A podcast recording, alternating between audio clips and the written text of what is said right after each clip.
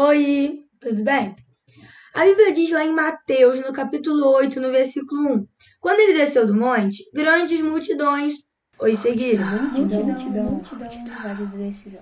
Peraí, peraí, para tudo. Por que eu tô falando tanto de multidão? Por que, que eu tô repetindo essa palavra? Na verdade, que eu não tô entendendo nada, né?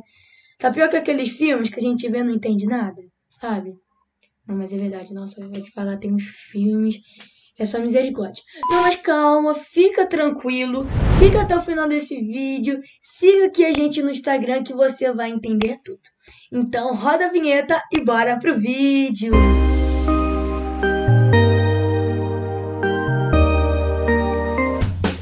A paz, igreja! Tudo bem?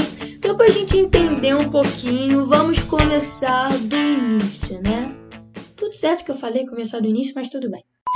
Abre sua Bíblia lá em Lucas, no capítulo 7, no versículo 11 até o versículo 12. Vamos entender um pouquinho. A Bíblia diz assim: Logo depois, Jesus foi a uma cidade chamada Naim. Com ele iam seus discípulos e uma grande multidão. Preste atenção nessa palavra multidão. Amém? Versículo 12, o próximo versículo. Ao se aproximar uma porta da cidade, estava saindo o enterro do filho único de uma viúva e uma grande multidão, de novo, multidão da cidade estava com ela. Amém? Então a gente vê aqui que a gente viu duas palavras: multidão e multidão. Então, mas por que, que eu estou falando tanto disso? Vamos lá, preste atenção no vídeo que você já vai entender. Né? Então a gente vê que aqui teve duas multidões, né? Uma multidão feliz, que estava com Jesus, e uma multidão que estava mais triste, não é, igreja? Porque a gente vê que tinha uma multidão que estava de luto, que tinha uma pessoa que estava morta, né? Estava ainda um enterro, né? Então a gente vê aqui que se encontram duas multidões. Uma multidão o quê? Uma multidão seguia a morte e outra seguia o quê? Qual que é o antônimo de morte? É vida, isso, muito bem. Então, agora eu vou fazer uma pergunta bem simples. Quem é o caminho, a verdade e a vida, muito bem. Então a gente vai ver que uma multidão estava seguindo a morte e outra multidão estava seguindo a vida, né? Então, igreja, o enterro é uma coisa feliz? Não, não é feliz, é uma coisa triste, né? É óbvio que não, né? Então isso é natural, né? As pessoas estarem mais tristes, tá de luto, né? Imagina, né, como é que tava a atmosfera naquela hora, né? O pessoal triste, o pessoal chorando. A própria Bíblia diz assim: se Jesus é o caminho, a verdade e a vida, ninguém vem ao Pai senão por mim. O que, que eu li esse versículo? Presta atenção no final. Ninguém vem ao Pai. Ó, ninguém vem ao Pai senão por mim. Então, se você quer vida, a gente conclui que você precisa dele, você precisa de Deus.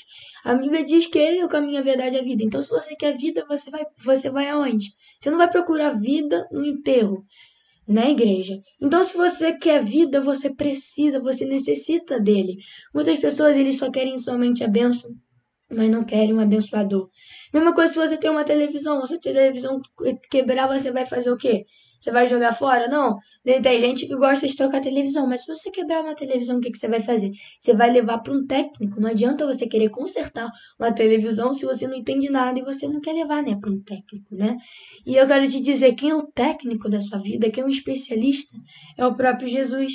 E muitas vezes pessoas não notam isso e não levam o especialista, né? Não leva para Deus, que é especialista, né? Que nos criou, que nos formou. A Bíblia diz lá em Provérbios, no capítulo 8, no versículo 35, porque o que me achar, achará vida e alcançará o favor do Senhor. Então, se você quer vida, você não pode procurar no enterro. Se você quer paz, você não pode procurar na guerra. Se você quer vida, você não pode procurar na morte. Ou seja, se você quer ter uma vida frutificada, uma vida que cresce, se você não pode procurar na multidão que está triste, você não pode procurar no enterro, né? Então a gente vê a igreja que nessa história existe duas multidões, uma que estava com esperança e uma que estava sem esperança. Então, nessa história, né, a gente vê muita coisa oposta, né? Uma multidão que estava indo para o enterro, que estava triste, uma multidão que estava com Jesus. Amém? Lá em Isaías, no capítulo 59, no versículo 8. Não, a Bíblia diz assim: Não conhece o caminho da paz, não a justiça em suas veredas. Eles as transformam em caminhos tortuosos. Quer andar por eles, não, conhe não conhecerá a paz. Então eu te pergunto: será que você tem andado nesse, nesse caminho? Nesse caminho muitas vezes sombrio, como a própria Bíblia fala, caminho que não conhece a paz, né? Caminhos tortuosos, caminhos que estão afastados de Deus, né? Então que a gente possa se afastar dessa multidão ruim, como a própria Bíblia fala lá em Salmos, se a gente não andar na roda dos escarnecedores, né? Para que a gente possa arrancar, que a gente possa buscar a multidão da paz, a multidão da vida. A própria Bíblia diz lá em 1 Tessalonicenses, no capítulo 5, no versículo 22, afaste de toda forma do mal. Ou seja, a gente afastar de toda maneira do mal. A própria Bíblia fala, se tiver alguém que faz mal, que faz coisas ruins, nem sentar à mesa. Depois você pode conferir isso. Amém? Então, eu quero te fazer um pedido. Se você tiver numa multidão ruim, se afaste. Porque quase nenhuma flor, uma tulipa, uma flor bonita não nasce no cemitério. Ou seja, então quero te perguntar, qual multidão você está sendo? Eu já te dei uma dica para qual multidão nós devemos que ser. Amém, igreja? Então que a gente possa refletir. Qual multidão a gente está sendo? Se você sabe qual multidão que você está sendo, será que você está na multidão certa ou na multidão errada? Então que a gente possa mudar. Só mais uma dica: se você quer vida, você já sabe qual multidão né, você tem que procurar. Em nome de Jesus.